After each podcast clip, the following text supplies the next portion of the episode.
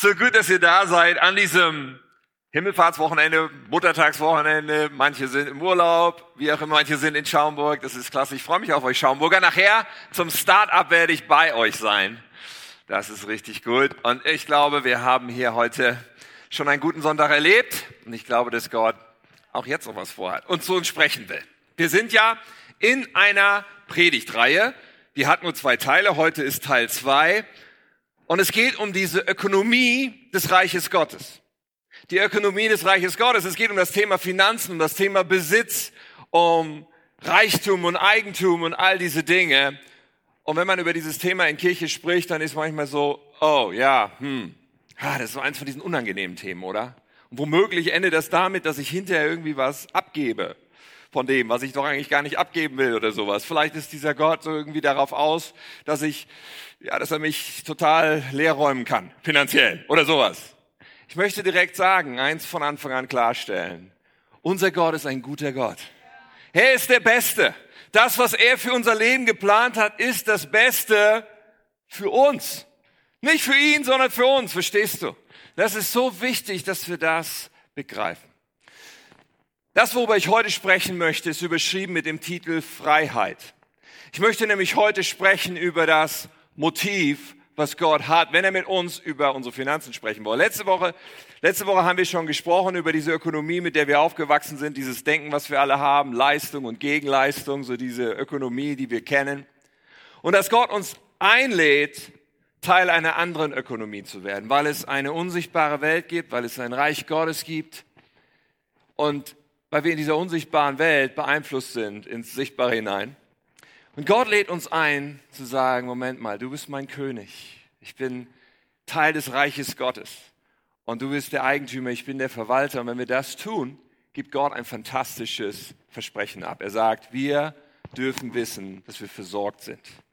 Die Ökonomie des Reiches Gottes, die Verwaltung und Versorgung beruht. Das haben wir letzte Woche angeschaut und diesen Bibelvers, ich habe ihn nochmal dabei, Matthäus 6,33, trachte zuerst nach dem Reich Gottes und nach seiner Gerechtigkeit und dann wird euch dies alles zufallen. Dies alles davon spricht Jesus vorher. Es geht um die Versorgung mit allem, was wir zum Leben brauchen und die Art und Weise, wie Jesus darüber redet, macht deutlich, er ist großzügig, er gibt uns mehr als genug.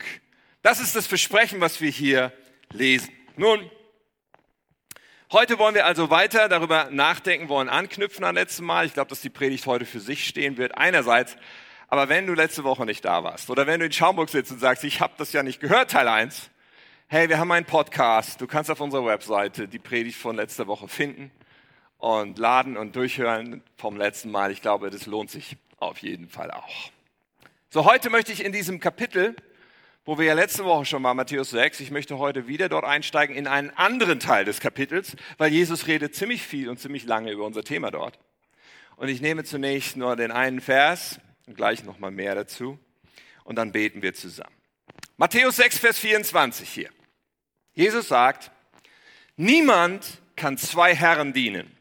Er wird entweder den einen hassen und den anderen lieben, oder er wird zu dem einen halten und den anderen verachten. Ihr könnt nicht, ist unmöglich, sagt er, ihr könnt nicht Gott dienen und dem Mammon. Wir beten zusammen. Lieber himmlischer Vater, ich danke dir. Du bist ein guter Gott. Du bist der, der Himmel und Erde geschaffen hat. Alles, wovon wir, wodurch wir, womit wir leben, ist von dir. Du hast uns gemacht und du hast uns gegeben, was wir haben, unsere Gaben, unsere Ressourcen. Ich bete so sehr, Herr, dass du uns öffnest, welche Perspektive du hast. Dass wir heute dich mehr erkennen, dass du sprichst zu uns und dass in all dem wir so tief verstehen, dass du unsere Freiheit willst, dass du uns liebst, dass du Gutes für uns hast, Herr. Und ich bete, dass wir unser Herz dir so öffnen, dass du ganz und gar regierst in unserem Leben. Danke, Herr. Amen. Amen. Es gibt ja manchmal im Leben solche einschneidenden Momente, so Momente, die einen aufrütteln, Momente, wo man irgendwie so rausgerissen ist aus allem und anfängt nachzudenken, was eine gute Sache ist, wenn wir zwischendurch ein bisschen nachdenken. Und Katja und ich hatten so einen Moment, auf eine gewisse Art und Weise, so einen Moment während unserer Zeit in Amerika. Viele wissen das ja, vorletzte Woche sind wir zurückgekommen von einer kleinen Studienreise. Und dort in Amerika haben wir viel Gutes erlebt, aber jetzt muss ich euch mal ein bisschen, ich will euch eigentlich nicht schocken, aber wir haben dort einen schweren Unfall gehabt. Ich habe euch ein Bild mitgebracht. Wir hatten so einen Mietwagen und so sah der dann anschließend aus. Wir hatten einen schweren Unfall während unserer Tour. Wir sind ja mit dem Leihwagen gefahren, von Atlanta bis New York letztendlich, ziemlich viel unterwegs gewesen. Und es gab diesen Moment und ganz ehrlich, ich hatte in meinem Leben noch nicht so einen schweren Unfall. Man sieht hier auf diesem Bild, dass das eine zweispurige Autobahn war, eine Baustelle, Betonwände links und rechts auch.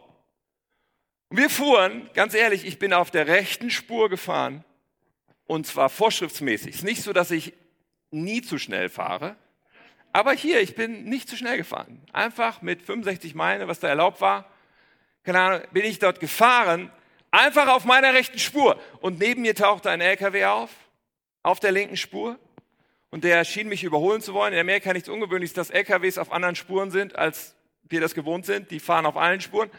However, der war einen Moment neben mir, dann fiel er wieder ein klein bisschen zurück, war immer noch neben mir. Und plötzlich fährt er nach rechts rüber, hat vergessen, dass wir da sind, hat uns nicht gesehen, fährt nach rechts rüber und spielt Billard mit uns. ist so wie Billardkugel anstoßen, wenn du mit so einem LKW, 40 Tonner, einen PKW anstößt. Wir fliegen gegen die Betonwand, fliegen gegen den LKW, fliegen gegen die Betonwand, das Auto dreht sich, wir fliegen auf der anderen Seite, der anderen Spur in verkehrter Richtung, nochmal gegen die Betonwand. Das Auto von allen Seiten demoliert. Und auf der linken Spur zu stehen, falsch rum, ist auch nicht gerade cool auf der Autobahn. Dann kam ein Engel Gottes vorbei, in Gestalt eines anderen LKW-Fahrers dann kam dieser Trucker mit dem weißen Truck. Der blaue war unser Unfallgegner sozusagen. Der weiße Truck, der hat sich dann da hingestellt, um alles zu blockieren. Und dann konnte keiner mehr da reinrasen. Wir haben Bewahrung erlebt. Wir waren Gott zu Dank, aber wir sind aus dem Auto gestiegen und hatten absolut gar nichts. Waren völlig unverletzt. Was der Hammer ist. Wow, kleine Schockergeschichte am Sonntagmorgen. Aber ihr Lieben, das sind so Momente, wo wir gut daran tun, uns zu fragen, wofür leben wir eigentlich? Wofür leben wir eigentlich? Weil ganz ehrlich, und es ist gut, uns das immer wieder mal klar zu machen, unser Leben ist total zerbrechlich. Es kann dieser eine Augenblick sein, wo du mit nichts rechnest und, und ja, das Leben ist zerbrechlich. Wofür leben wir?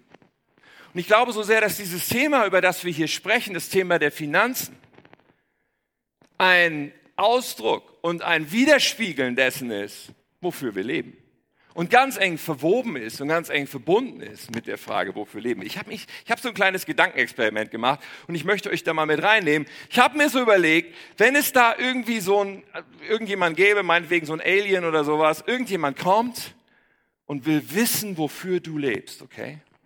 Aber die einzige Informationsquelle, die dieser Mensch, Alien, Wesen, was auch immer, ist egal, Jemand will also rausfinden, wofür du lebst. Die einzige Informationsquelle ist, diese, dieses Wesen bekommt Einblick in deine Finanzen deines ganzen Lebens bis hierhin. Kompletten Einblick. Über jeden Cent, über alles, über alle Konten, alles bar, alles, alles, alles. Und schaut sich das an, zu welchem Schluss, wofür du und ich leben, würde jemand kommen, der das anschaut. Und versucht daraus abzuleiten, wofür lebt er wohl? eine unangenehme Frage vielleicht, aber ich glaube, es ist eine gute Frage. Weil ganz ehrlich, ich glaube, neben all dem, was wir für Essen und Kleidung und weiß ich nicht äh, ausgeben, hey, irgendwo wird das das widerspiegeln. Unabhängig davon, was wir sagen, wofür wir leben, glaube ich, dass die Finanzen eine Verbindung haben zu etwas, was unser Kern ist und dass es widerspiegeln wird, wofür wir tatsächlich leben. Nun, Unser Vers, mit dem ich eingestiegen bin, und Jesus spricht hier, es ist Teil der Bergpredigt. Unser Vers ist etwas, wo Jesus noch einmal diesen Kontext aufzeichnet, in dem wir leben. Wir haben letztes Mal schon darüber gesprochen. Wir leben nämlich nicht nur in der sichtbaren Welt. Das, was wir sehen, ist nicht alles. Auch unsere Finanzen bestehen nicht einfach aus Einnahmen minus Ausgaben, sondern es gibt mehr dahinter. Und er spricht darüber, und er spricht über diese beiden Seiten. Und ich möchte noch mal ein bisschen diesen Vers noch mal lesen mit ein bisschen Kontext und in Vers 19 anfangen. Und dort sagt Jesus, sammelt euch nicht Schätze hier auf der Erde, wo Motte und Wurm sie zerstören und wo Diebe einbrechen und sie stehen. Jesus redet über die sichtbare Welt, über Schätze hier auf der Erde. Und dann sagt er, sondern sammelt euch Schätze im Himmel, wo weder Motte noch Wurm sie zerstören und keine Diebe einbrechen und sie stehlen. Auf der Erde, im Himmel, sichtbare Welt, unsichtbare Welt. Und dann sagt er, denn wo dein Schatz ist, da ist auch dein Herz. Er macht eine Verbindung deutlich. Und dann benutzt er ein Bild seiner Zeit, ein Bild, was den Menschen damals verständlich war, uns vielleicht zunächst unverständlich ist. Er sagt, die Leuchte des Leibes ist das Auge. Wenn dein Auge gesund ist, dann wird dein ganzer Leib hell sein. Wenn aber dein Auge krank ist, dann wird dein ganzer Leib finster sein. Wenn nun das Licht in dir Finsternis ist, wie groß muss dann die Finsternis sein? Dieses Bild vom Auge, vom, vom lichten Auge oder vom, vom kranken Auge, ist ein Bild für Großzügigkeit und Geiz. Das hat damals jeder verstanden. Er ist immer noch im Thema. Und dann sagt er diesen Satz. Niemand kann zwei Herren dienen.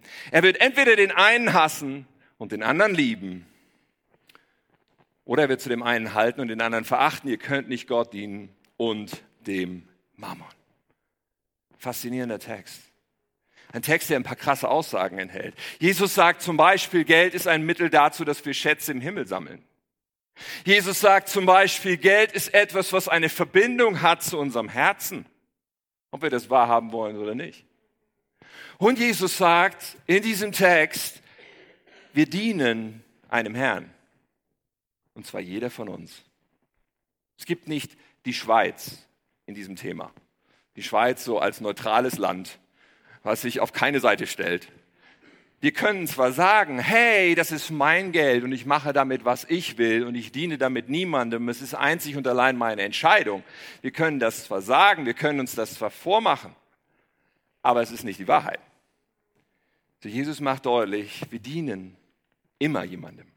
Entweder dienen wir Gott oder wir dienen etwas, was er den Mammon nennt. Dazu kommen wir gleich nochmal. Wir dienen in der unsichtbaren Dimension immer. Wir sind entweder Verwalter Gottes oder wir sind Diener oder lass mich sagen Sklaven Mammons, was krass ist. Und was so lohnen macht, darüber nachzudenken, dieses Thema anzuschauen, auch das an sich ranzulassen und nicht in so einer Blase zu leben, wo wir uns irgendwie vormachen, nee, ich habe das schon alles im Griff. Ich. Nein, Jesus sagt, wir dienen immer jemandem. Was ist Mammon? Ich glaube, das müssen wir ganz kurz anschauen. Mammon ist ein Wort eigentlich aus der aramäischen Sprache, die Sprache, die Jesus gesprochen hat. Das ist eine mit dem Hebräischen verwandte Sprache. Und Jesus spricht die Sprache. Mammon bedeutet übersetzt so viel wie Besitz, Reichtum, man kann auch sagen Geld. Aber warum haben die meisten Bibelübersetzer sich nicht entschieden, dahin zu schreiben Reichtum oder Besitz oder Geld, Warum haben die meisten Bibelübersetzer das Wort stehen lassen, das Wort Mammon? Das hat damit zu tun, dass es über diese Bedeutung, diese wörtliche Übersetzung hinaus etwas gibt, worauf aufmerksam gemacht werden soll. Etwas, wovon Jesus hier auch spricht. Es gibt nämlich eine Macht, einen geistlichen Einfluss. Es gibt eine Bindung. Es gibt etwas, was damit verbunden ist, mit dem Geld. Geld ist nicht etwas Neutrales, sondern Geld hat die Fähigkeit, nach unserem Herzen zu greifen. Geld hat die Fähigkeit, uns in eine Bindung hineinzunehmen. Das, worüber ich heute sprechen möchte, in gewisser Weise auch natürlich als Fortsetzung von letzter Woche ist, ich glaube, dass Gott unsere Freiheit will. Wahre finanzielle Freiheit. Aber ich glaube, es gibt nur einen Weg dahin. Und das ist es, Verwalter Gottes zu werden. Verwalter Gottes zu sein, ist der einzige Weg, wahre finanzielle Freiheit zu erleben. Finanzielle Freiheit ist ja so ein Wort, was auch ganz gerne irgendwelche Banken und Anlageberater oder Versicherungen oder sowas benutzen. Ja, tun Sie was für Ihre finanzielle Freiheit. Die meinen dann meistens, dass man ganz viel Vermögen möglichst anhäufen sollte und eine gute Altersvorsorge macht und so weiter. Ist alles schön und gut, aber das meine ich nicht, weil es eigentlich auch nicht wirklich wahre finanzielle Freiheit in sich ist. Wahre finanzielle Freiheit ist etwas anderes. Wahre finanzielle Freiheit ist, dass unser Herz frei ist vom Einfluss dessen, was Jesus hier Mammon nennt. Ein, frei ist von einem Einfluss, der unser Leben unfrei macht. Und vielleicht sitzt du hier und sagst, oder in Schaumburg, wovon redet dieser Pastor da? Also irgendwie ist es strange. Keine Ahnung, was der geraucht hat, aber ich stehe nicht unter dem Einfluss von Mammon. Weiß gar nicht, was es sein soll. Ist doch Blödsinn. Ja, Geld, meine Güte, bedrucktes Papier und so weiter. Ja, kaufen, verkaufen. Aber ich bin noch nicht unter einem Einfluss. Vielleicht denkst du das. Ich kann dir das gar nicht übel nehmen. Aber ich möchte mal kurz anhand einiger Symptome untersuchen, ob es nicht vielleicht doch so ist, dass wir uns wiederfinden über die Symptome darin, dass Mammon Einfluss nehmen will in unser Leben. Ich habe eine ganze Liste von Symptomen mitgebracht, Symptome des Einflusses von Mammon in unserem Leben. Und die zeige ich euch jetzt hier. Ein Einfluss, okay, Mangel. Da sagst du vielleicht, ja, okay, ich habe wenig, ich habe zu wenig, ich habe Mangel in meinem Leben, aber ich kann nicht erkennen, was das mit Mammon zu tun hat. So viel Monat am Ende des Geldes ist mein Spruch. Ich glaube, dass es ein Symptom ist für den Einfluss Mammons in unserem Leben, aber es gibt noch viele andere. Das Thema Sorgen. Wie soll das werden? Was ist, wenn ich meine Arbeit verliere? Habe ich genug im Alter? Sorgen hat zu tun mit dem Einfluss Mamas in unserem Leben und Sorgen ist kein schönes Gefühl, oder? Sorgen ist nicht etwas, was sich, yay, gut und frei anfühlt. Sorge übrigens etwas, was bei ganz unterschiedlichen Einkommensleveln auftritt, habe ich festgestellt. Dann das Thema Schulden. Schulden als Ausdruck, und ich rede jetzt nicht davon, dass man irgendwie ein Eigenheim kauft und einen Teil finanziert und wie auch immer dieses Haus als Gegenwert dasteht. Ich rede von Schulden für Dinge, die ich jetzt haben will. Schulden für Konsum, Schulden für, oh, das, ich will nicht warten. Schulden, die auch zu etwas werden können, was ich nicht mehr tragen kann. Ein deutliches Signal von einem Einfluss in unserem Leben. Ja, du denkst, du hast dich entschieden für diese Schulden, aber da war in der unsichtbaren Welt ganz schön was los. In dem Moment, wo du Ja gesagt hast, dazu diesen Fernseher auf Pump zu kaufen oder was auch immer es ist. Neid. Du darfst dich jetzt gerne melden, wenn, nein, Scherz. Aber dieses Gefühl von, warum hat der eigentlich so was Schönes, was ich nicht habe? Ich hätte das auch gerne. Sich zu vergleichen mit jemand anders, der mehr hat oder der irgendetwas gerade hat, was ich so gerne hätte. Und dann dieses Gefühl im Herzen, das ist unfair. Das ist ein Symptom Mammons. Unzufriedenheit, ein Symptom. Stolz, Stolz im Sinne von vielleicht, ich habe viel, ich verdiene viel und ich verdiene es auch. Weil ich bin besser als der andere, der weniger verdient. Ich kann mir etwas einbilden auf meinen Lebensstandard, auf das, was ich erreicht habe. Ja, und allzu leicht wird das, was wir verdienen und das, was wir erreichen, finanziell zu etwas, was unsere Identität so sehr prägt. Meinen Wert oder was ich über meinen Wert denke aber ist das wirklich mein Wert? Nein, da ist eine Unfreiheit drin, wenn ich meinen Wert definiere über diese Dinge.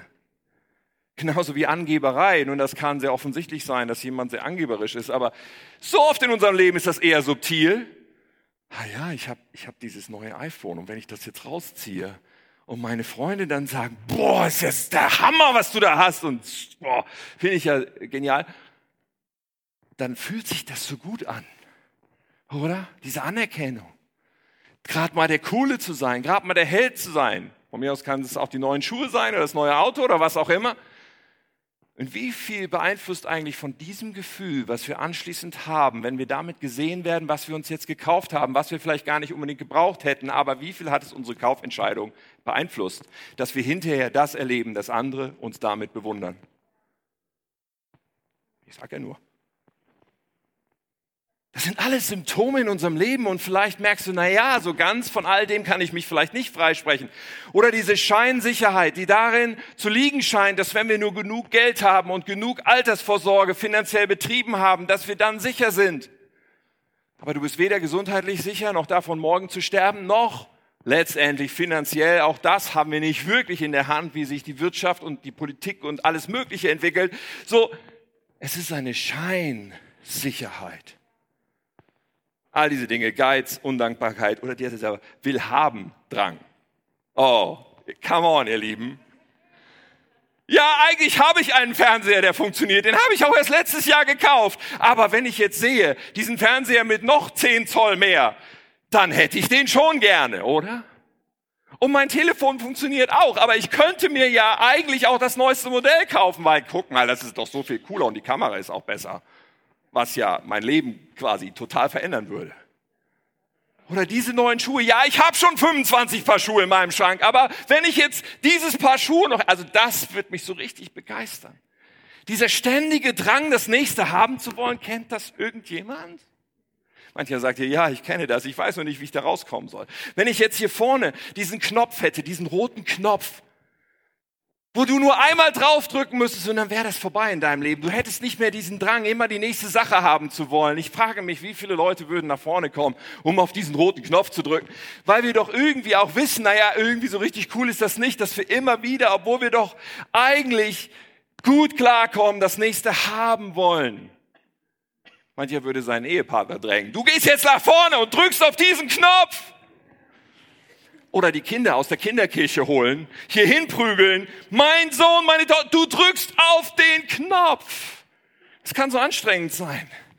Aber wir wollen immer wieder das nächste haben.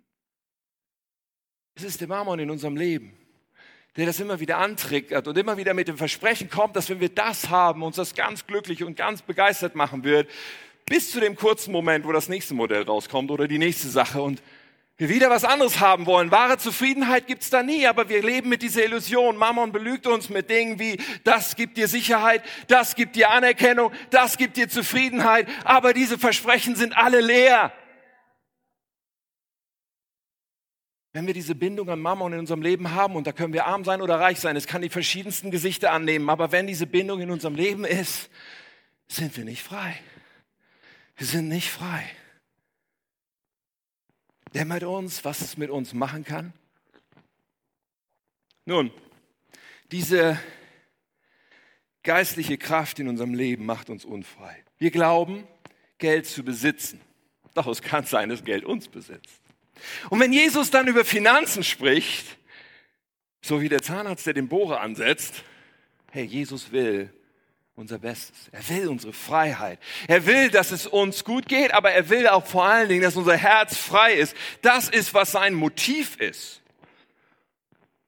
Wir können dieses Angebot von Jesus annehmen. Wir können sagen, Jesus, sei du mein Herr, sei du mein König. Ich will nur dir dienen. Ich will nicht mehr diesen Einfluss des Mammon. Und das, was Jesus bezweckt, ist uns frei zu machen. Nun, und wie das geht, darauf will ich ein bisschen näher eingehen. Und ich will eins deutlich machen, dass dieses Motiv aber so wichtig ist. manchmal gibt es auch, ich sage mal, manchmal gibt es auch christliche Lehre über Finanzen, die so ein bisschen mit dem Motiv spielt.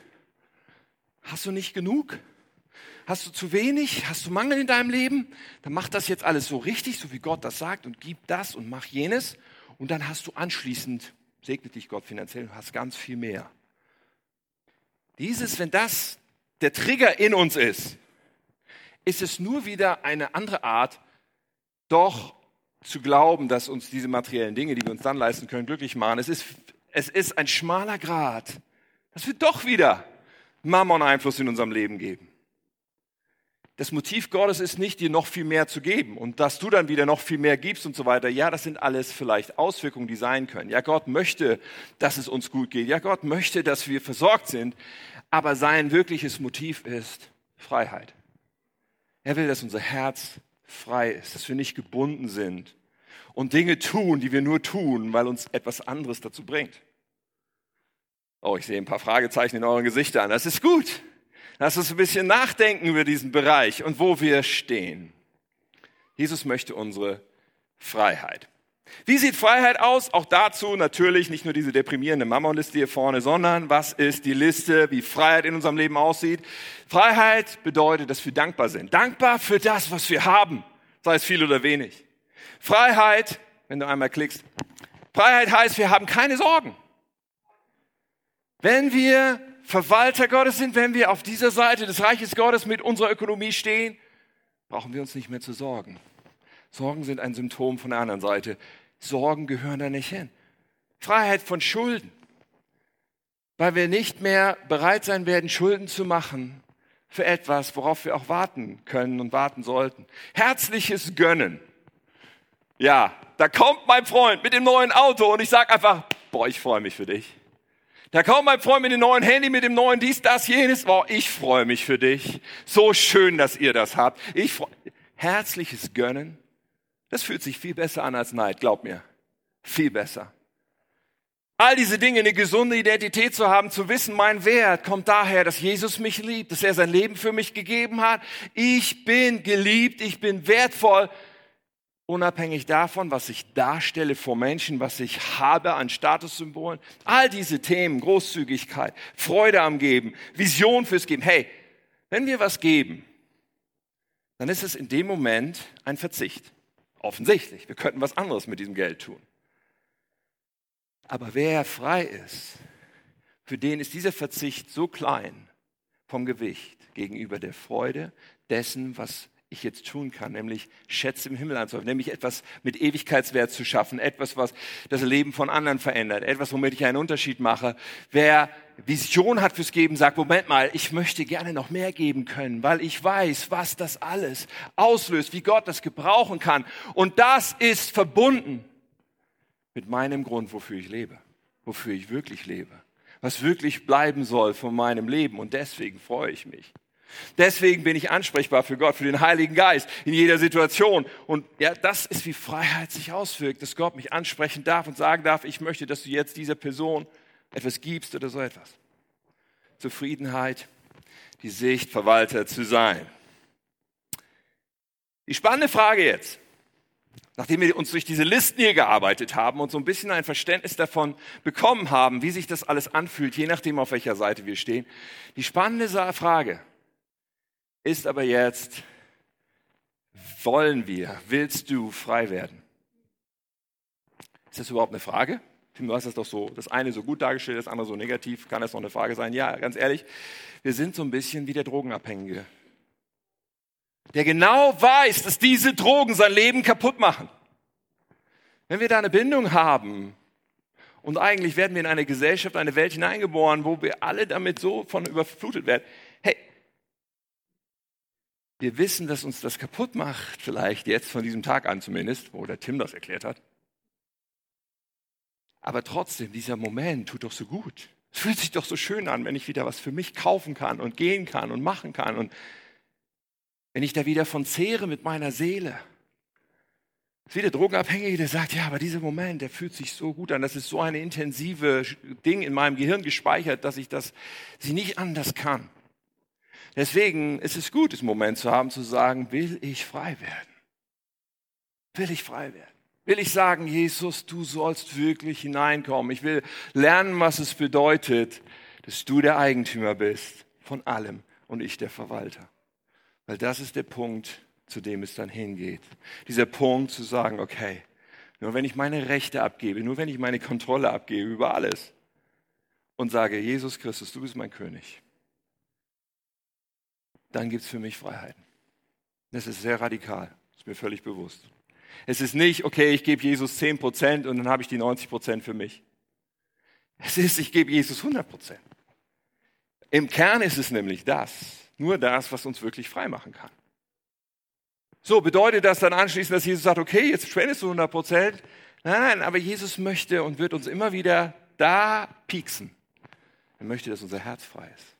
Er möchte, dass wir sagen, das, was ich wirklich will, sind nicht Schätze auf der Erde, sondern Schätze im Himmel. Das, was ich wirklich will, ist, Jesus, dass deine Ziele verfolgt werden, weil ich bin ja dein Verwalter. Ich frage nach deinen Zielen. Hey, ich weiß, dass das herausfordernd ist, aber im Kern, die ganze Lehre über Finanzen muss immer wieder an diesen Punkt kommen. Ich bin ein Verwalter, weil das ist der Weg zur Freiheit.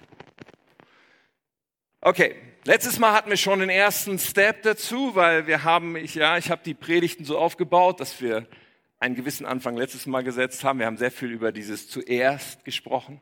Wenn wir Verwalter sein wollen, was kommt, dass wir sagen, zuerst und zuerst gebe ich zehn Prozent von allem, was reinkommt, Gott. Aber natürlich geht nach diesem Step 1 das weiter, weil die Frage ist, wie sind wir Verwalter dann von den 90 Prozent? Wie sind wir Verwalter von den 90 Prozent? Und dazu einfach noch ein paar Gedanken heute. So, wie sind wir gute Verwalter? Der zweite Step ist, ein Verwalter klärt den Kreis. Wenn du dir Notizen machst, Step 1 ist 10 Prozent. Der zweite Step ist, ein Verwalter klärt den Kreis. Was heißt das? Ich habe euch einen Kreis mitgebracht. Und dieser Kreis, er repräsentiert all unsere Ausgaben. Er repräsentiert letztendlich das, was wir brauchen. Wisst ihr, wir haben ja gelesen, Matthäus 6, 33, so dieses, trachtet zuerst nach dem Reich Gottes, dann wird euch dies alles zufallen. Ja? Was ist dies alles? Ja, Jesus will uns versorgen mit mehr als genug. Die Frage ist nur, was ist denn genug? Das ist eine interessante Frage. Das ist sogar eine Frage, die hat schon Wissenschaftler beschäftigt. Da hat man schon Untersuchungen drüber gemacht, man hat Umfragen gemacht, man hat Leute gefragt mit unterschiedlich hohen Einkünften, was ist genug? Was wäre für dich genug zu haben? Man hat Leute gefragt mit ganz niedrigem Einkommen, so Grundsicherungs- oder ja, ganz niedriges Einkommen und, und, und Leute, die sagen, boah, ich komme nicht aus mit meinem Geld. Was wäre denn genug? Wo würdest du sagen, hey, da kann ich jetzt richtig gut von leben? Und die durchschnittliche Antwort von jemandem mit ganz geringem Einkommen war, naja, wenn ich ungefähr doppelt so viel hätte wie jetzt, dann hätte ich genug. Dann hat man Menschen gefragt mit mittlerem Einkommen. Was weiß ich, vielleicht 40, 50, 60.000 Euro im Jahr. Es gibt viele Menschen in unserem Land, die so viel Geld verdienen. Was wäre genug in deinem Leben? Ja, ich, da, da gibt es immer noch so viele Wünsche, so viele Dinge. Ich würde gerne. Was wäre denn genug? Okay, genug wäre ungefähr das Doppelte, war die durchschnittliche Antwort. Dann hat man Leute gefragt mit hohem Einkommen. Und ich meine, nach oben sind keine Grenzen, aber sagen wir mal 100.000 Euro oder vielleicht 200.000 Euro im Jahr, wo man sagt, ja, also ich käme damit aus. Wenn man nicht so viel hat, sagt man, damit käme ich aus. Aber man hat solche Leute gefragt, die dieses Einkommen haben. Und die haben gesagt, ja, aber Mensch und dies, ich würde schon noch einiges gerne anders machen. Was wäre denn genug? Überraschung. Die Antwort war, naja, ungefähr doppelt so viel. Davon könnte man wirklich, wirklich gut leben. Interessante Sache mit dem Genug. Eine sehr subjektive Sache mit dem Genug. Und dieser Effekt, dass egal auf welcher Stufe man Leute gefragt hat, dass Leute sagen, also jetzt habe ich nicht genug, aber da, bei ungefähr dem Doppelten, da hätte ich genug. Dieser Effekt macht deutlich, dass die meisten Menschen in Bezug auf das, was sie als genug empfinden, und ich habe das als Kreis symbolisiert, hier drin ist alles, was wir definieren als genug. Wenn wir Christen sind, wenn wir Verwalter Gottes sind, ist dieser Definitionsprozess einer, den wir mit Gott machen, ja? Aber jeder Mensch kann diesen Prozess für sich machen, zu sagen, okay, was wäre denn genug? Und diesen Kreis zu schließen, weil was sonst passieren wird, ist nämlich, dass wenn unsere Möglichkeiten wachsen, wenn die Einnahmen steigen, dann haben wir immer noch gleich viel mehr Ideen, was wir jetzt noch alles machen wollen, was wir jetzt noch alles machen können. In diesem Kreis hier, was gehört da rein? Gut, für uns als Verwalter Gottes gehört das Geben da rein. Geben gehört zu unseren Ausgaben, eigentlich das, was als erstes passiert, insbesondere was den Zehnten angeht. Okay, geben. Was gehört rein in das, was wir ausgeben und was wir als Christen auch sagen dürfen, okay, ich glaube, dass Gott mich damit versorgen will. Ich glaube, dass das mit inkludiert ist, wenn er von dies alles wird euch zufallen redet. Okay, es sollten meine Verpflichtungen und meine Bedürfnisse dort rein. Verpflichtungen, solche Dinge wie Steuern zu zahlen oder vielleicht äh, Miete zu zahlen oder ähnliches. Meine Bedürfnisse, ja, Essen, Kleidung, ja, und da gibt es ein Spektrum, aber man kann irgendwo definieren, also das ist für mich genug. All diese Dinge anzuschauen und durchzugehen. Ich möchte einen Vorschlag machen für etwas weiteres, was ich hier reinschreiben würde. Vielleicht rechnet nicht jeder damit, aber ich würde auch eine Rücklage reinschreiben. Also die Bildung einer Mindestrücklage würde ich auch mit hineinnehmen in die Dinge, für die man Geld versuchen sollte zu kanalisieren. Weil natürlich gibt es Menschen, die solche Geschichten erzählen, wie, ja, da ist meine Waschmaschine kaputt gegangen und ich hatte keinen Cent und dann hat Gott ein Wunder getan und mir das Geld gegeben. Und Gott tut solche Wunder, gar keine Frage.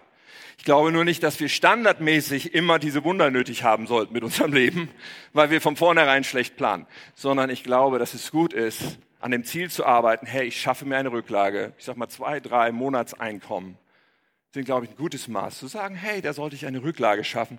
Ich rede nicht davon, sozusagen Berge von Geld anzuhäufen, die mir dieses komische Sicherheitsgefühl geben sollen. Nein, nein, aber zwei, drei Monatseinkommen zurückzulegen, gute Idee.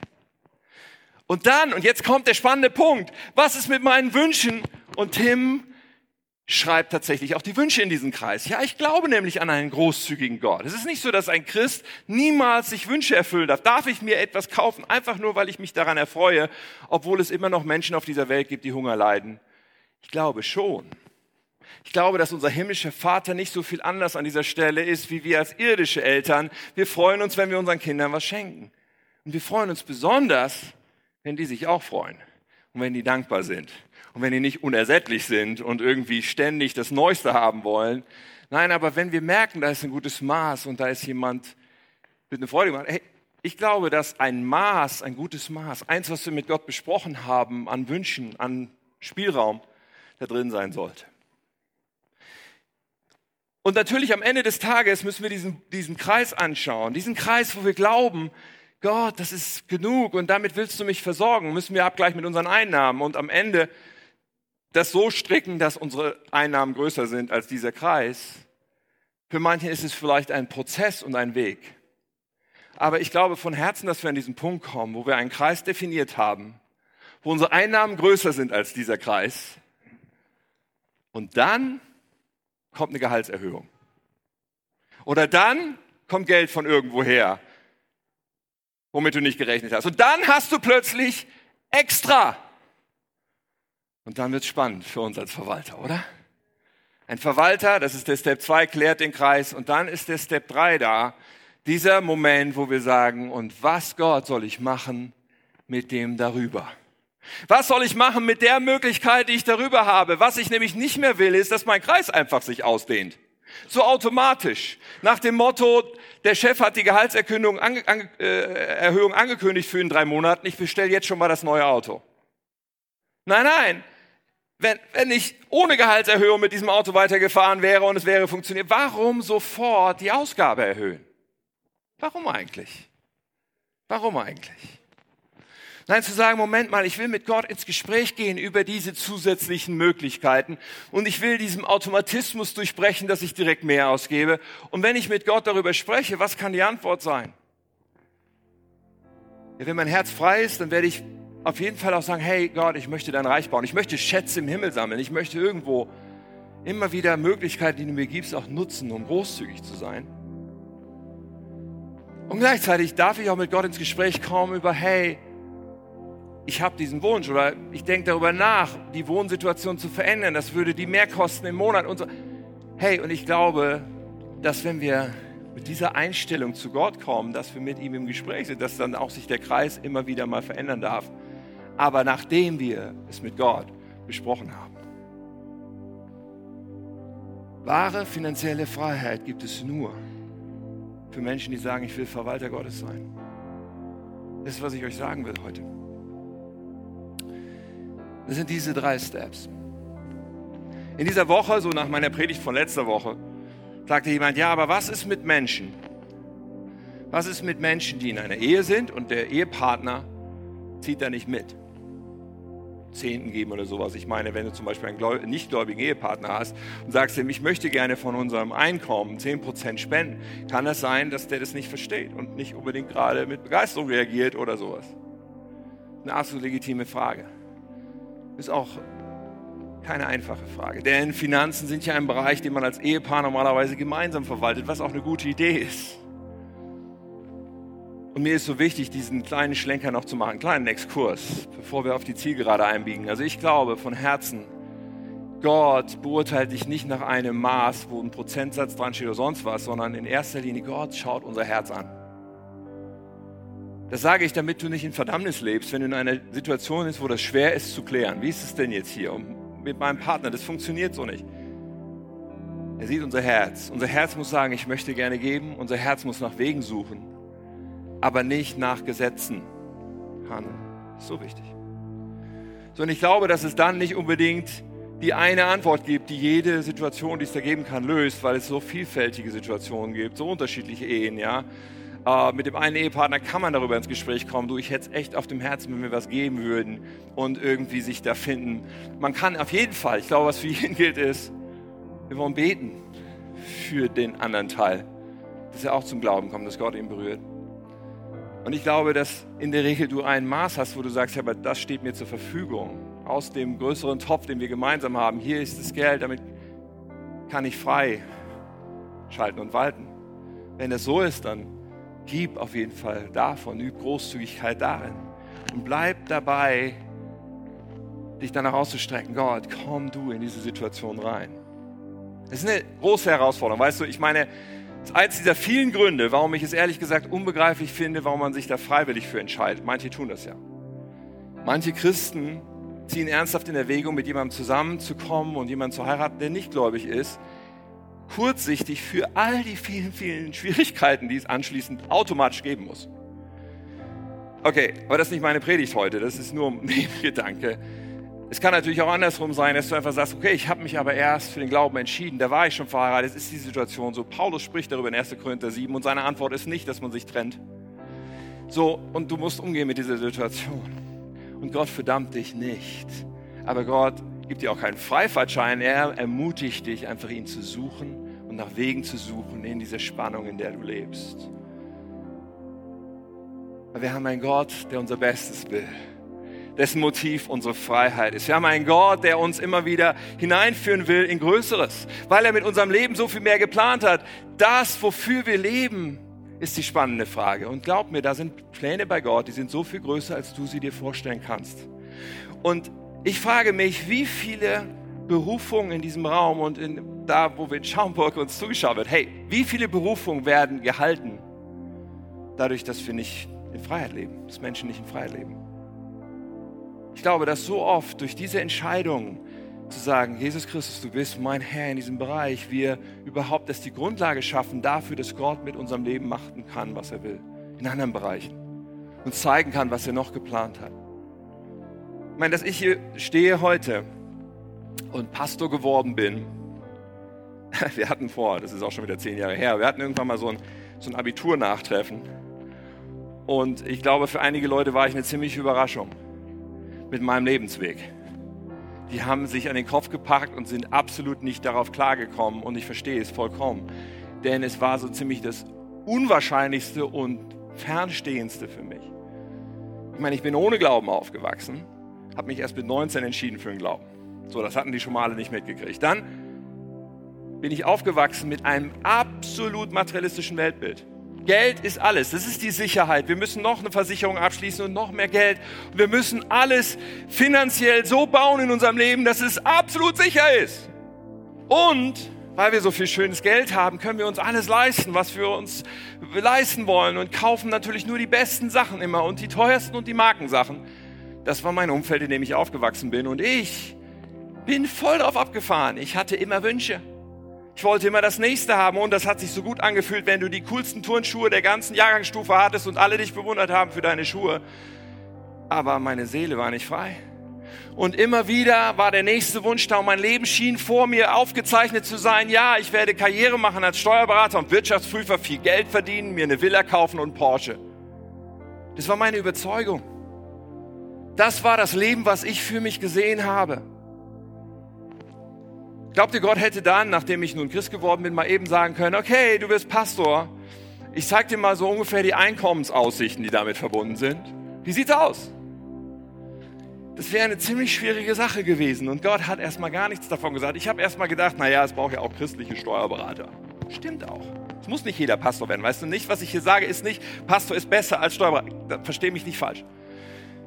Es geht um was, wozu bin ich berufen? Wozu bist du berufen? Wofür lebst du? Und dann, als ich angefangen habe, Jesus nachzufolgen, kam irgendwann dieser Punkt der Finanzen. Irgendwann kam dieser Moment, wo ich sagen musste, okay, ist echt eine gute Idee zu geben. Und nicht nur am Sonntag mein Kleingeldfach nach den nicht silbernen Münzen zu durchsuchen und das da reinzuschmeißen. Das ist irgendwie nicht das, was Gott mit geben meint. Und ich habe angefangen zu geben und ich habe angefangen, 10% zu geben als Student 10% von meinen Einkünften, die eigentlich Unterstützung waren und nicht so sehr, dass ich Geld verdient habe, weil ich war Student und wurde unterstützt, dass ich studieren konnte, so. Aber ich habe 10% gegeben. Aber damit nicht genug. Mehr und mehr habe ich eine Vision bekommen für das, was im Reich Gottes möglich ist, für das, was wir als Gemeinde tun können, für das, wie wir Menschen unserer Stadt erreichen können. Und dann war da diese, dieser Traum und diese Idee und diese Dinge, wo ich angefangen habe mitzuträumen, was alles gehen würde. Und ich habe festgestellt, woran scheitert es denn? Am Geld unter anderem. Und dann spürte ich, wie Gott mir sagte, hey, ich möchte, dass du mehr gibst.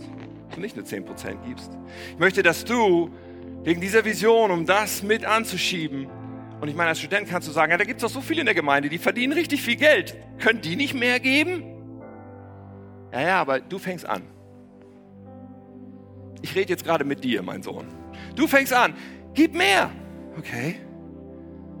Und es endete damit, also ich habe mal versucht, es zu beschlagen. Ich denke, dass ich dann von 10% auf 30% etwa gegangen bin. in dieser Phase meines Lebens. Und dann habe ich mir einen Nebenjob gesucht, um Geld dazu zu verdienen, was ich sonst nicht gemusst hätte, um das finanzieren zu können, dass ich so viel gebe. Und ich erzähle das aus einem bestimmten Grund, weil ich persönlich fest überzeugt bin, dass was in der Entwicklung passiert ist, nämlich Gott hat mir dann gezeigt, hey, du wirst kein Steuerberater, Wirtschaftsprüfer, kurz bevor ich mein BWL-Studium zu Ende hatte, was ich dann noch beendet habe. Dann habe ich angefangen, in dem Bereich zu arbeiten, wusste aber, Gott hat andere Pläne. Und dann kam dieser Moment, wo Gott sagte, so, und jetzt möchte ich, dass du kündigst und deinem Chef sagst, dass du Pastor werden willst. Der hat dann gesagt, ich wäre fast in die Leitplanke gefahren, als mir das mein Kollege am Autotelefon erzählt hat. Und zu kündigen auf ein Angebot von der Gemeinde hin, die haben gesagt, okay, wir bilden dich aus zum Pastor, wir können dir nur ein 50% Ausbildungsgehalt zahlen. Und 50% heißt nicht 50%, was du bisher verdienst, weil das war in einer, in einer Wirtschaftsprüfungsgesellschaft ein sehr gutes Gehalt. Nein, nein, 50% Pastorenausbildungsgehalt, das war, weiß ich nicht, ein Viertel oder sowas davon.